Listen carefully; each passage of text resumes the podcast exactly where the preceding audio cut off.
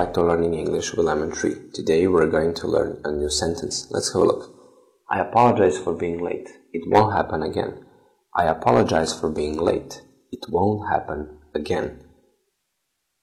I apologize for being late. It won't happen again. I apologize for being late. It won't happen again. Apologize is more formal than sorry. Be sorry. So it can also be followed by preposition for and the ing form of the verb. I apologize for being late.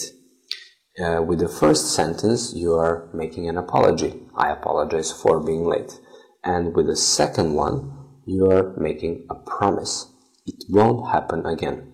I apologize for being late. It won't happen again. Thank you for watching. See you in the next video.